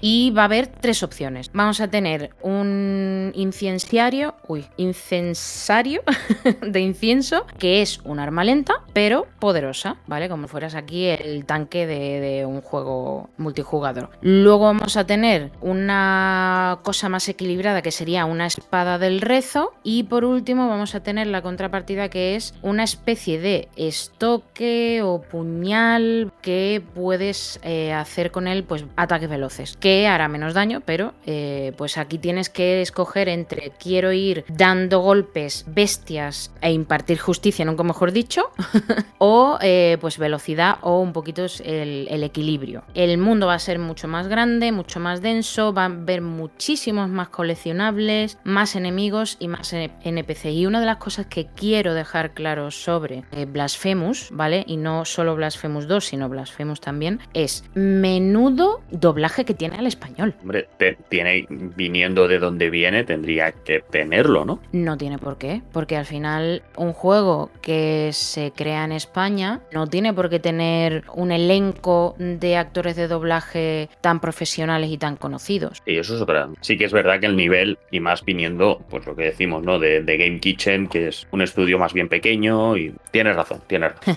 Hablamos de probablemente, junto con Comandos, los dos juegos españoles más importantes, más eh, reconocidos internacionalmente de la historia en España, muy probablemente. Blasphemous ha sido un- una obra muy importante que ha maravillado a gente por todo el mundo y que incluso ha aparecido en obras como el propio Elden Elden Ring. El arma del penitente también está presente en lo de, de From Software. O sea, que la verdad las ganas de este Blast 2 están, vamos, a tope. Sí, ¿habéis jugado al primero vosotros? Sí. ¿Qué tal? Me, me encantó, me gustó muchísimo la ambientación. El, incluso el arte me parece maravilloso y todas las referencias, obviamente, a Andalucía y a Sevilla. Y, ojo, ojo también, perdóname, eh, el tema de los dialectos. Porque es que eh, sí que es cierto que cuando un juego se hace en España o en cualquier sitio, bueno, en inglés sí que es verdad que algunas veces, bueno, algunas veces no, realmente hay muchísimo dialecto y estamos acostumbrados al final a jugar a un juego en inglés que te puede hablar eh, lo mismo un inglés británico que un inglés americano o incluso de Texas. Pero en un juego español eh, que además esté doblado al español, ¿vale? Bueno, al español, al castellano, eh, el tema de que haya tanto dialecto diferente y un dialecto que además, ya aquí peco de filóloga, no está, por así decirlo, bien visto, que es el andaluz, me parece maravilloso. Me parece maravilloso, valiente y eh, súper acertado. Sí, la verdad es una experiencia jugable genial y con una inventación genial. Muy cuidado al, detalle. se le ve mucho mismo en Blasphemous. A mí, lo único que me extraña de Blasphemous 2 es que salga en agosto. La verdad que es. Es un juego de octubre. Para mí, ¿eh? Es un juego de salir en Semana Santa. No, no. es un juego de salir en octubre. Un juego con la suficiente importancia como para salir en época fuerte. Sí, A ver, si no quieres sacarlo en octubre, ¿vale? En, en marzo, ¿vale? Por el tema del final del año fiscal. Pero es, es un juego ya con entidad y con, y con potencia. Sacarlo en agosto es complicado, es complicado. Pero bueno, ¿eh? Habrán hecho sus números y habrán hecho sus cosas, ¿eh? Pues eh, yo no sé si es verdad, ¿vale? Porque no he podido mirar la información y contrastarla, pero creo que se iba a sacar en mayo y al final se retrasó para agosto. Pero no sé si es eh, cierto del todo. Puede ser. Entonces eso sí que me cuadraría más porque al final mayo pues está cerca de Semana Santa. Sí, pero yo más que por la Semana Santa lo digo mirando más allá, ¿eh? el tema de octubre, el tema de campañas de Navidad y demás. o el tema de Halloween porque es un juego de un poquito oscuro. Lo puedes tirar por ahí, sí. También creo que es un juego que ha ganado suficiente trascendencia y que ha sido un juego bastante de bastante culto dentro de la comunidad, especialmente bueno todos los fanáticos Souls y demás por la dificultad y la bueno los, los escenarios y los personajes y creo que es un juego que aunque salga en agosto de verdad que espero que venda bien con la pinta que tiene no creo que obviamente afecta pero no creo que sea decisivo a la hora de las ventas y de los números. ¿qué te refieres? en el sentido de que creo que si sale la mitad de bien que el primero va a vender bastante bien y va, a tener bastante buen, buen boca a boca. Digamos que quieres decir que como ya tiene ya ya ha sentado las bases suficiente como para que da igual que salga en agosto como que salga en octubre que va a vender yo creo que mm, obviamente hay un claro una clara disminución de ventas a salir en periodo vocacional pero realmente creo que bastante gente, especialmente he visto de fuera de España, bastante gente relacionada con el mundo de los Souls y demás, y gente influencers en el nicho, que lo esperan con mucha gana y le están dando mucha publicidad al juego con el boca a boca, con lo cual no me sorprendería que hubiese buenas noticias en el tema de ventas y descargas. Sí, vender, vender Blasphemous 2 va a vender, va a vender y va a vender bien. También creo que precisamente Blasphemous 2 ha ido a caer en un momento histórico, si queréis llamarlo de esta manera, muy adecuado. Este mismo juego, en vez de salir cuando salió el Blasphemous, el primero que salió en 2019, sí. por ahí, por ahí, ¿no? Supongo. Sí, te lo voy a revisar rápidamente, pero diré 2019, el 10 de septiembre. Hubiera salido en 2014, 2015 y no hubiera sido. Te diría, en 2014 más que en 2015 y no hubiera sido igual. Porque en, en 2015 salió Bloodborne, ¿vale? Y también esa ambientación también ha llamado mucho la atención y demás, y es una ambientación, un diseño de arte parecido, con salvedades, ¿eh? pero parecido, el tema de, de, Blasphemous. Yo creo que si hubiera salido antes que Hollow Knight, que el mismo Bloodborne, que la explosión de Dark Souls con el Dark Souls 3, no hubiera tenido tanto éxito, porque un juego así indie, tan valiente a la hora, a la hora de, pues, de la dificultad, del estéticamente, del diseño del diseño de arte, la dirección de arte que tiene que ahora todo el mundo dice que es espectacular, pero hace 8, 9 años o 10 te hubieran dicho que es grotesca, hubieran cambiado, ¿no? Ahora ya estamos más acostumbrados. Yo creo que ha caído en el momento justo para ser un éxito. Y, el trabajo que han hecho, que es brutal, ¿eh? Pero a veces puedes hacer un muy buen trabajo y que el juego mm, esté pasado de moda. No sé si me explico. Sí, sin duda. Ayuda mucho el momento en el que decidas publicar un juego. Y obviamente, Bloodborne plantó las semillas de que se podían contar juegos con ambientación de terror o elementos de terror que no fuesen una copia de Silent Hill o de Resident Evil. Y aporta mucha, tanto eso, la localización del juego, todo lo que es el tema de la, bueno, de la magia que le aporta esa esencia andaluz al juego, creo que le da un toque propio que es muy interesante. Y la verdad que es eso. Hay gente de fuera de España que lo esperando con muchísimas ganas. Y me parece que es muy importante remarcar eso. Pues a mí me lo han regalado. Eh, me lo han regalado por mi cumpleaños, junto con otros cuantos Metroidvania, el, Hollow Knight, el Lost Dreams y un montón más. Y lo tengo aquí, sin estrenar. Le tengo ganica, la verdad. Le tengo, le tengo bastante, bastante, bastante ganas. Sé que va a ser buen juego, porque me vi algún vídeo que otro. No me quise spoilear mucho, pero lo que vi, lo poco que vi, me recuerda un montón a los Castlevania antiguos. A los típicos Metroidvania estos, donde no puedes acceder a todo el mapa lineal siempre que quieras. Porque últimamente había como muchos Metroidvania, y contra Hollow Knight, que también sé que no es así, que vale, sí, era un 2D, contra enemigo, difícil, menos difícil, muy bien, jaja. Pero puerta que encontraba, puerta que pasaba. Y quieras que no, un elemento Metroidvania importante es no poder acceder a todo el mapa, sino que tú tienes que dar vueltas para adelante, para atrás, te consigues, como he dicho en Death Gambit, te consigues un elemento nuevo que te permite abrir X puertas que antes no. Y entonces detrás de esas puertas hay enemigos más potentes. Y como has ido adquiriendo esos nuevos poderes a raíz de vencer a otros enemigos para volverte más fuerte, ahora puedes vencer a ese nuevo tipo de, enemigos. Entonces, eso sí que está, por ejemplo, en, en el Blasphemous. Y al ser con esa mitología andaluza y ese estilo que me mola tanto de fantasía oscura, yo sé que va a ser que va a ser un, un buen juego. Aparte, el personaje, el, el penitente, este me, me mola un montón el diseño. El casco así enredado en alambre de espina, con esa espada, ese. No sé. en general me moló mucho cuando, cuando lo vi. Fíjate que de esos juegos que, que dije, joder, a que me lo compro Pero luego dije también, joder, que a los 60 FPS me gusta. entonces, entonces me lo. Bueno, al final ni una cosa ni otra me lo regalaron. Así que aquí lo tengo y, y en cuanto me pase a un juego que me queda de otro, pues le daré, le daré caña. Porque no sé, yo creo que es un juego que me va, a durar unas 15 horas a lo mejor. A lo No tiene, tiene un DLC, ¿no? Blasphemous sí, claro. Creo, creo que lo tengo con el DLC. De hecho, para jugarte el segundo, eh, tienes que jugarte el DLC. No, sí, sí, sí. Yo siempre cuando me, compro un juego me lo compro con todo el contenido. O si me han regalado, si falta el DLC, me lo pillo del tiro. En este caso estoy viendo que lo tengo con todo, así que perfecto. Lo que voy a intentar es pasármelo antes de que salga el 2. No sé si lo voy a poder. O sea, no es que no tenga tiempo para pasarme este, sino que tengo otros antes. Pero a ver si lo puedo conseguir para pillarme el juego. No quizá de salida el 2, pero que tampoco pase mucho tiempo. Tiene hasta el 24 de agosto.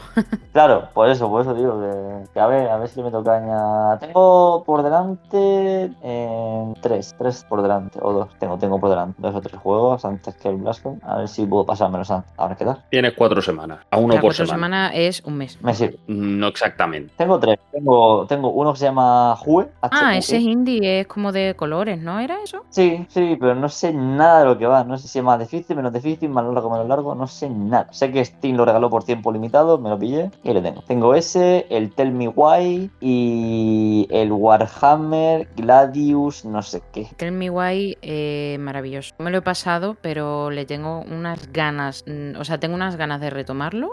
Que a mí los juegos narrativos me flipan y este me toca especialmente la fibra sensible. Se lo pillaré, lo pillaré con Macanica. Y nada, el último que tenemos aquí eh, a la vista eh, en agosto sería el 25 de agosto y seguramente os suena Armor Core 6 Of Rubicon, que ya hemos hablado de él bastante y nada, no hay mucho más que añadir, pero oye, mmm, apuntad la fecha porque tiene buena pinta. Ese, ese va a ser, ese va a ser, esa va a ser, puede ser la compra de agosto para mí. Eso podría ser un tema también. La compra de agosto. ¿Qué os vais a comprar en agosto?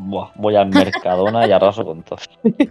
que no falte de nada. Los mochis de coco, por favor. El, el Armored eh, Blasphemous. El Armor Blasphemous 6. El penitente contra el mecha. El penitente montado en un mecha.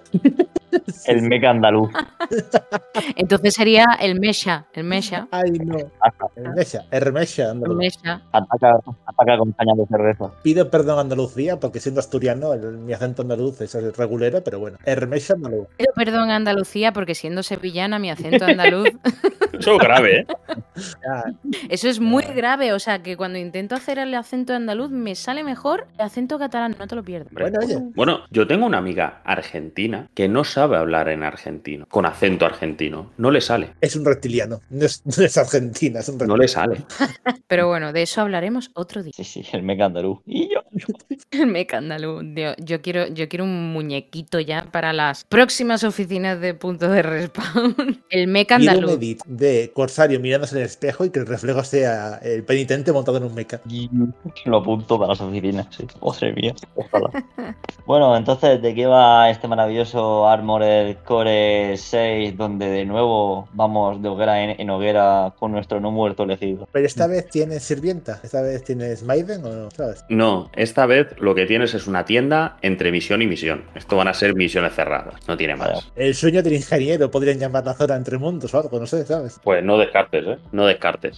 No, al final Armored Core es lo que hemos hablado. Los mechas, lucha de contra en lo que va a tener de Souls van a ser los jefes, que van a ser pues no van a ser jefes de pegar y ya está, sino que vamos a tener que analizar, a ver cómo les podemos hacer daño realmente. 45 fases. Eso sí que va a ser, porque no es Souls, eso ya es de la desarrolladora. From Software no te sabe hacer jefes que no sean un desafío realmente. También es verdad que con el Armored Core van a tener la opción de poder haz- inventarse unas fases segundas y terceras de jefes que flipas. O sea, en el sentido de que ya no hay ningún límite ni físico, terrenal, ni de ninguna ley de la termodinámica que les impida hacer lo que les dé la gana. O sea, te puede inventar fases que flipan. Yo en este caso recuerdo a Godric, Madre de Dios. ¿vale? O sea, eso es, eso es una ida de olla. Buah, Godric es una ida de olla. Pues imagínate poder transformarse de pronto el jefe en un helicóptero, luego en un misil, en lo que quiera. O sea, el límite es el cielo. Exacto, no va a tener ningún sentido, pero bueno.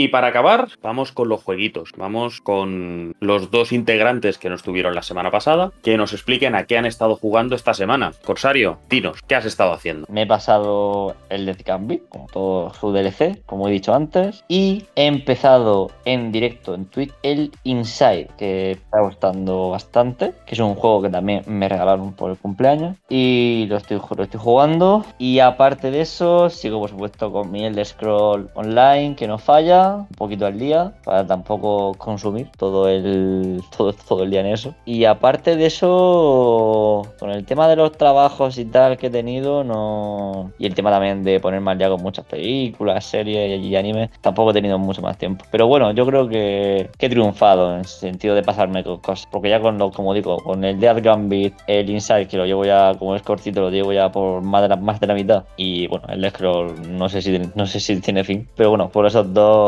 estoy contento, la verdad. Estás entretenido, ¿eh? Sí, tío, la verdad es que estoy 24-7 ocupado. Y yo no sé dónde sacas tiempo. Estando en el Elder- Elder Scrolls Online, yo no sé dónde sacas más tiempo. Es complicado, la verdad es que hay que distribuirse bien con el trabajo y todo, pero bueno, se puede. Muy bien. Y Patri, en tu caso, ¿de qué nos vas a hablar? A ver, eh, por mí estaríamos otra hora, porque yo ahora mismo lo que estoy haciendo es probar indies, pero vamos, a saco. Lo que pasa es que pues no podemos hablar una hora más, así que me voy a quedar con Oxenfree. Así que bueno, pues me quedo con Oxenfree, tanto el 1 como el 2, porque jugué estando de vacaciones en Vigo al Oxenfree gracias a tener bien una consola portátil, que yo siempre he estado con una mm, consola en casa, nunca he tenido, bueno, mentira, la PSP sí la tuve, pero bueno, hace muchos años que no tenía una consola portátil, así que me pillé la Switch, me puse a jugar al Oxenfree antes de que saliese el Oxenfree 2 y estoy jugando a los dos. Ahora mismo el segundo, ¿de qué van? Pues un poquito son juegos narrativos, ¿vale? Eh, un poquito, eh, digamos, ambientados, no ambientados en los 80, pero sí que tienen un rollito de los 80, ¿vale? De terror adolescente Un poquito, si te gusta Stranger Things, seguramente Oxenfree te gusta, ¿vale? Entonces, tiene una banda sonora así tipo synth, eh, o sea, sintetizadores mm, pop, ¿vale? Y un sonidito así un poquito que recuerda a los VHS, en lugar de, pues eso, un sonido más digital, pues un sonido más analógico. Pues es un juego puramente narrativo. ¿Qué quiero decir con esto? Eh, tienes mm, durante todo el juego que leer un montón, ¿vale? Todo, eh, digamos, eh, todo rodea a la trama y tienes que escoger todas y cada una de las respuestas de todas y cada una de las conversaciones, ¿vale? En el juego. Y puedes optar también por estar en silencio, ¿vale? Entonces estoy jugando ahora mismo el 2 y es una maravilla. Es una maravilla porque trae muchísimas mejoras y no voy a contar nada porque me muero. No, no puedo. Tengo que seguir jugando. Hoy, de hecho, a jugar. ¿Podemos descartar que hayas estado jugando mientras hemos estado grabando el podcast? Ni confirmo ni desmiento. el, el Oxenfree yo lo probé, lo probé, lo fui a probar. Lo que pasa que estaba en inglés y pues mi inglés es el que es. Sí, de hecho, ahora que lo dices, Oxenfree estuvo muchísimo tiempo en inglés, ¿vale? Pero hicieron la actualización eh, de español para no sé si PC y no sé cuántas consolas más, pero no para PlayStation. O sea, yo me lo, porque yo tenía PlayStation solo, yo me lo jugué en inglés, luego me lo he vuelto a jugar en español. Y ahora el 2 ha llegado directamente en español, así que menos gracias. Bueno, eso es bueno. a ti también te lo pueden poner en alemán en todo caso. Uh, como me lo pongan en alemán, o sea, yo entiendo alemán, pero otra cosa es que ya una trama tan profunda, no. a, mí, a mí es lo que me frenó del Oxenfree, del primero, al verlo en inglés y sabiendo que es eh, conversacional, que es mucho de, leer y leer y leer y conversaciones y conversaciones, digo, es que me, me voy a agobiar. Ojo que hay que leer rápido, ¿eh? Porque es que tiene tienes tres opciones, tienes que leer todos los diálogos de los personajes y se te das, desaparecen las opciones si no les das. Sí, sí, por eso te digo que a mí me, hubiera agobiado, digo, por eso me olvidé. No sabía que habían hecho la actualización al castellano. Sí, sí que la hay, hay en muchos idiomas ahora, eh, tanto el primero como el segundo. Pues mira, no es descartable. Yo lo recomiendo muchísimo, mucho, mucho, mucho. Está muy chulo. Es que no, de que estamos jugando ahora mismo, ¿no? ¿No estás jugando a nada? Esta semana no, he andado con bastantes líos y bastantes cosas y que va. Mm. Tengo que hacer un par de viajes y me estropeó el coche. He dado 25.000 vueltas. Tengo pendiente seguir con los Yakuza. Tengo ahí mi Santa, cruzada, mi santa Cruzada religiosa. Que mañana va a ser el día que espero poder jugar más tiempo a Yakuza. Y también de paso poder ver de una vez eh, Oppenheimer o Barbie o Barbieheimer o Hammer Barbie. No sé. Eh, con lo cual, nada. Espero sacar tiempo para poder eh, disfrutar de la saga Yakuza, tranquilidad y embarcarme en mi Santa Cruzada. Se te va a acabar el verano y no te vas, no te vas a poner ni con el primero. Nah, eso confiemos. Edu, confía en mí. Eventualmente sí, Sí, yo confío en ti. Yo la verdad, Patri, te sorprendes de que no podamos jugar. Yo muchas veces, muchas semanas no puedo jugar a nada. Ahora estoy con el Double Dragon, el, último que han sacado. Me suena un montón. Doble Dragón, eso es ah, mítico. Yo jugaba en la Atari eso. Es verdad, es verdad, pues me sonaba, es verdad. Es un beat'em noventero a más no poder. Qué, guay. Y lo estoy jugando para, para hacer el análisis. Está bastante entretenido. Wait también ¿es un beat'em up? Yo no lo conozco. No puede ser. El doble dragón, ¿no lo conoces? Rise of the Dragon. Qué fuerte, qué fuerte. Estoy mirando imágenes y esto me lo tengo que comprar yo. La recomendación semanal de Edu. Sí, sí, sí. bueno, a ver, yo tampoco. Para mí, realmente es un. Es un not bad, ¿eh? No es un te lo fumas. Para mí, le faltaría, a mi modo de ver, le faltaría más técnicas defensivas, porque no tiene. No tienes manera de defenderte. Y eso sí que tiene cosas que están muy bien. Pero lo escuché yo en algún sitio algo que tenía componente rock light y demás y no tiene componente rock light. Lo que pasa que tienes cuatro jefes, o cuatro zonas y las zonas tienen cuatro niveles. Dependiendo de dónde vayas tú primero, llegas hasta el primer nivel de la zona o hasta el segundo, hasta el tercero o hasta el cuarto. No sé si me explico. Como que digamos que si llegas al cuarto directamente tienes más nivel y luego... No, no, no, no, no, no, no puedes llegar al cuarto. A ver, por ejemplo hay una pirámide en un desguace, ¿vale? Están en un desguace y tienen ahí montado una pirámide. Tienes un dojo, tienes la zona del metro y tienes pues como la zona de las calles y demás. Entonces tú vas por la zona, vas pegando a todo el mundo que está por ahí, incluso escorpiones, ratas, perros, hay, hay, un poco de todo. ¿Pegas a los perros también? Pegas a los perros, más que nada porque me quieren morder. Y a las ratas y a los escorpiones también. Entonces, si por ejemplo eliges de primeras, tú de primera puedes ir donde quieras. Si de primeras tú eliges ir al desguace, pues llegas a la pirámide llegas a, una zona y tienes el primer jefe, ya es el jefe final. Entonces, cuando tú ganas, te dicen, hey, ahora el resto se van a potenciar y decides ir a la ciudad. Pues en la ciudad vas y aparte de que te encuentras a personajes, a, enemigos más duros, tienes otro tipo de personajes diferentes y tienes dos batallas de jefes. Tienes una a medio en el primer nivel y después tienes que ir al segundo nivel. Cuando te lo pasas, entonces te vas al tercero, que puedes escoger el dojo, por ejemplo. Pues te vas al dojo y tú vas subiendo de niveles. Cuando acabas la partida, cuando te matan, ya acabas la partida, se quita todo el progreso que tienes y empiezas de cero. Entonces a lo mejor dices, pues yo empiezo de cero ahora en la ciudad. Pues en la ciudad, en la primera batalla de jefe, ya te enfrentas al jefe final. Sí, sí, sí, sí. Y una pregunta, ¿tiene cooperativo local? Sí. Maravilla. Tiene cooperativo local y siempre cada mando, porque puedes jugar dos personas, ¿vale? Cada mando lleva a dos personajes y tienes que ir alternando entre uno y el otro. Ah, curioso. Porque son cuatro. Cuando juegas con dos, sí. Yo, por ejemplo, que estoy jugando solo, podría decir porque no tengo amigos, pero es porque,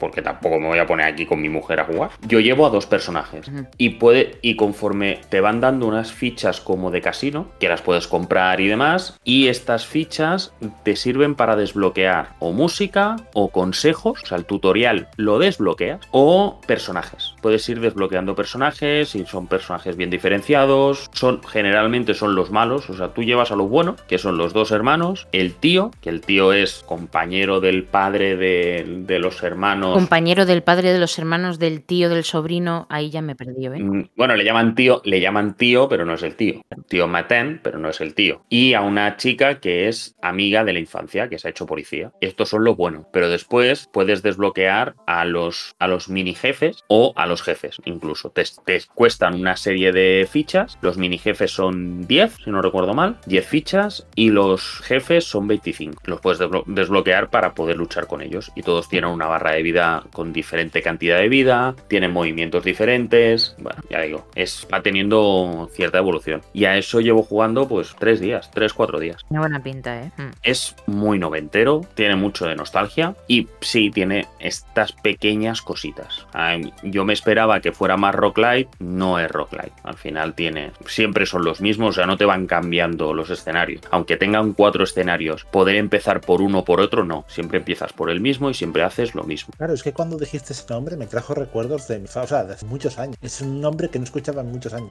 Yo Doble Dragon, ya te digo, que yo lo jugué en Atari, en la Atari 7800. Estoy hablando hace, hace muchísimos años, ¿eh? No sabía que eran tan viejos. O sea, claro, en mi cabeza recordaba que, que eran más recientes, pero. Y así es como Cristian llama viejo a Edu. No, y como Cristian se autollama viejo. Jesús, Madre mía. Pero bueno, eso es lo que he estado jugando yo estos días. Tendréis análisis en. O ya creo que ya estará publicado para cuando se escuche el podcast. Así que www.derespawn.com y allí tenéis los análisis de, de Double Dragon Rise of the Dragon. Y es más, podéis mirarlo todos los días porque es una página maravillosa. Exacto. Todos los días, entre semana, todos los días tenemos un artículo diferente que añade un poco de valor a la industria. ¿Eh, Patrick? Hombre, por supuestísimo, aquí estamos. Sabemos algo, ¿no? De eso. Un poquito. Sin más, creo que llevamos aquí bastante rato, la verdad. Creo que no nos hemos dejado nada por hablar. Yo, por mi lado, me despido. Os doy las gracias primero a los que nos escucháis, a los que nos ayudáis a, a mejorar y nos permitís también meternos en, en vuestros, en vuestros oídos y en vuestras cabezas. Y por otro lado, muchas gracias, Corsario, Cristian y Patrick. Bienvenida y esperemos que te hayan quedado ganas de volver. Muchísimas, desde antes de empezar. Eso, bueno, a vosotros, Corsario, Cristian, no os digo si os entran ganas de volver porque sé que vais a volver. Nah, esta ya es mi dosis semanal, con lo cual, a tope. Totalmente. Lo dicho, que muchas gracias por estar ahí y que nos escuchamos en la semana que viene. El lunes volveréis a tener el capítulo de Deep Lore. Cada lunes, como un reloj, ahí lo tenéis. Sin más, me despido. Hasta la semana que viene. Un beso. Adiós. Hasta luego. Recuerda que puedes seguirnos en nuestras redes sociales. Encuéntranos como punto de respawn en Twitter, YouTube, TikTok e Instagram. O entra en nuestra web, respawn.com. Así estarás al tanto de las últimas noticias, juegos y sorteos. ¿Te lo vas a perder en serio?